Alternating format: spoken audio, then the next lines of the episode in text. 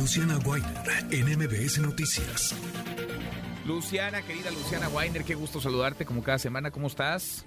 Hola Manuel, gusto saludarte. Muy buena tarde para ti, para el auditorio. De los muchos dramas, Luciana, que envuelven a este país, el de los desaparecidos, el de las desaparecidas es quizá una de las heridas más dolorosas, más profundas y dolorosas.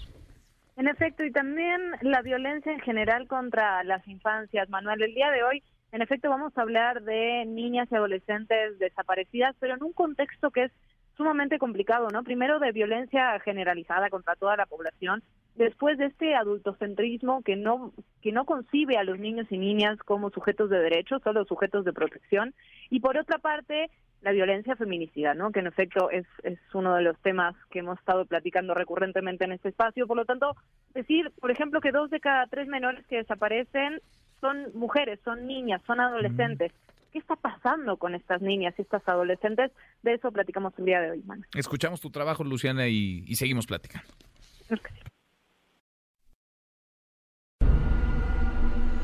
Andrea Itzel de Oaxaca, María Ángela de Ciudad de México, Aide Beatriz de Yucatán, María de los Ángeles de Tabasco, Elvira de Nuevo León, Ana Sofía de Sonora. Esos son solo algunos de los nombres de niñas y adolescentes que desaparecieron durante el último mes en el país. Algunas fueron localizadas y otras no. Lo que hay que poner en primer término es que no importa cuál sea la historia, ellas y ellos son titulares de derechos, no importa cuál sea la historia, cuando un niño o niña desaparece, se tiene que presumir que están siendo víctimas de algún delito o directamente de desaparición. Ella es Tania Ramírez, directora de la Red por los Derechos de la Infancia en México, Redim. Las cifras de la Comisión Nacional de Búsqueda indican que solo en el 2022, 5.841 niños, niñas y adolescentes de entre 0 y 17 años desaparecieron en el país. De estos, 2.242 continúan desaparecidos. Lo que se observa también es que en ese rango de edad el delito afecta más a niñas que a niños. Eh, efectivamente son adolescentes y son las adolescentes quienes también más están desapareciendo, ¿no? A razón de dos de cada tres. ¿Cuál puede ser la explicación? Tiene que ver con una mezcla tóxica que se logra de combinar estas violencias pues que ya están instaladas sistemáticamente con la violencia machista y la violencia adultista. La investigación sobre desaparición de niñas y adolescentes presentada por Redim y la Comisión Nacional de Búsqueda revela que uno de cada cinco casos son localizados en el Estado de México y que la trata de personas está íntimamente relacionada con la desaparición de niñas y adolescentes. El delito de trata, como está contemplado incluso en la ley de trata, tiene varias posibilidades de ser.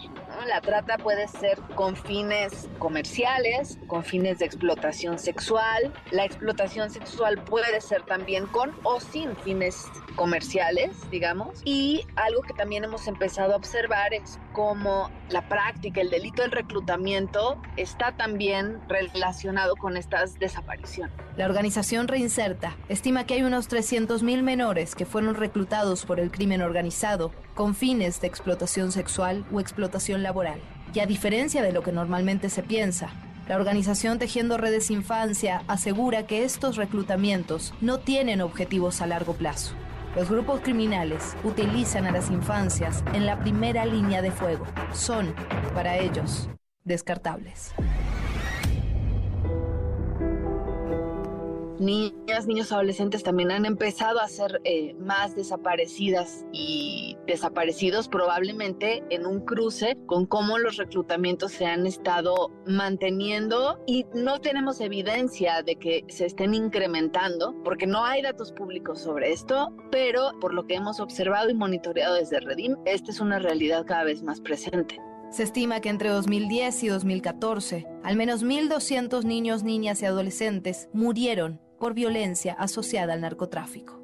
Yo soy Luciana Weiner y esto es Código MBS.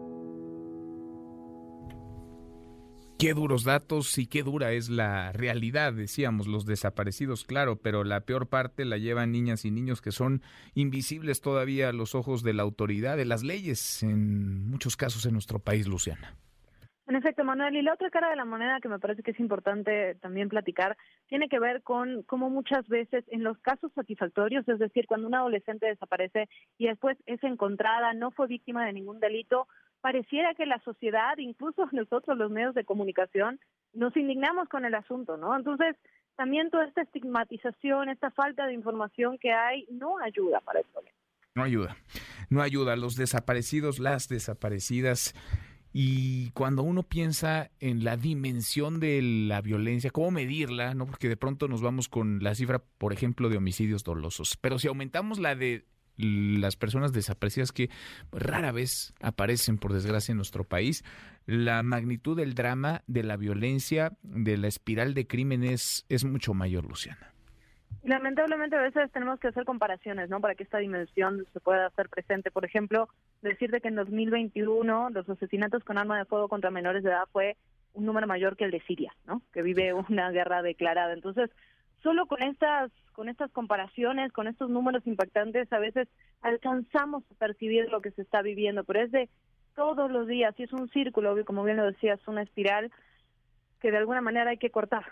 Sí. Pues sí, y el principio de esto es visibilizar, es hablar del tema, es seguirlo conversando y denunciándolo. Luciana, gracias como siempre. Gracias, Manuel. Gracias, muy buenas tardes. Luciana Weiner, como cada semana. Qué tema y qué duro tema.